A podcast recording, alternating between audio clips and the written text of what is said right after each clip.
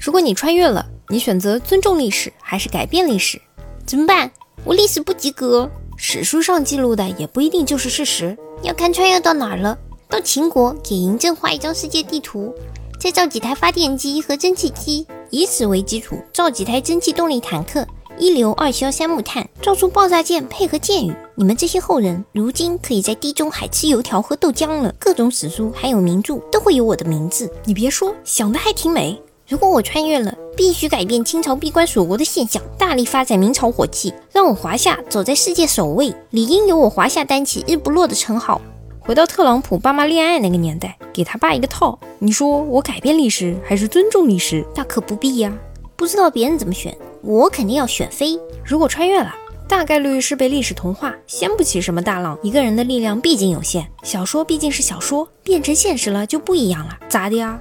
你还真想穿越啊？先想想怎么活下去吧。如果是以前，我会选择尊重吧。蝴蝶效应，别破坏了现在拥有的一切。而现在，我很绝望。这世界上没有如果，也更没有穿越。哪怕啥都不干，都会改变历史，因为你身上携带了大量的在过去不存在的病毒。巧了，你有抗体，他们没有，你将成为现实版的毒王。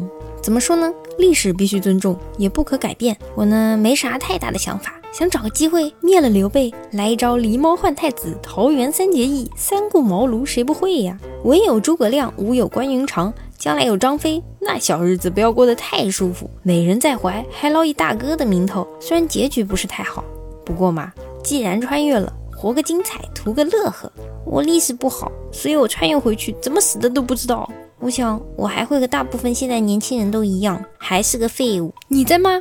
历史一旦偏离，就会出现错位。也就是同一个世界，两个不同的轨迹，既然改变了未来，但是曾经的未来并不会改变。历史从来就不是既定的，不存在改写一说。本身穿越回去就是不太尊重历史的事实。镜子套娃，可是一个人改变历史真的太难了呀！除非你能一刀劈死某个帝王，如果运气够好的话，碰上那些天命之子打好关系，把自己的生活过得很不错，还是可以的。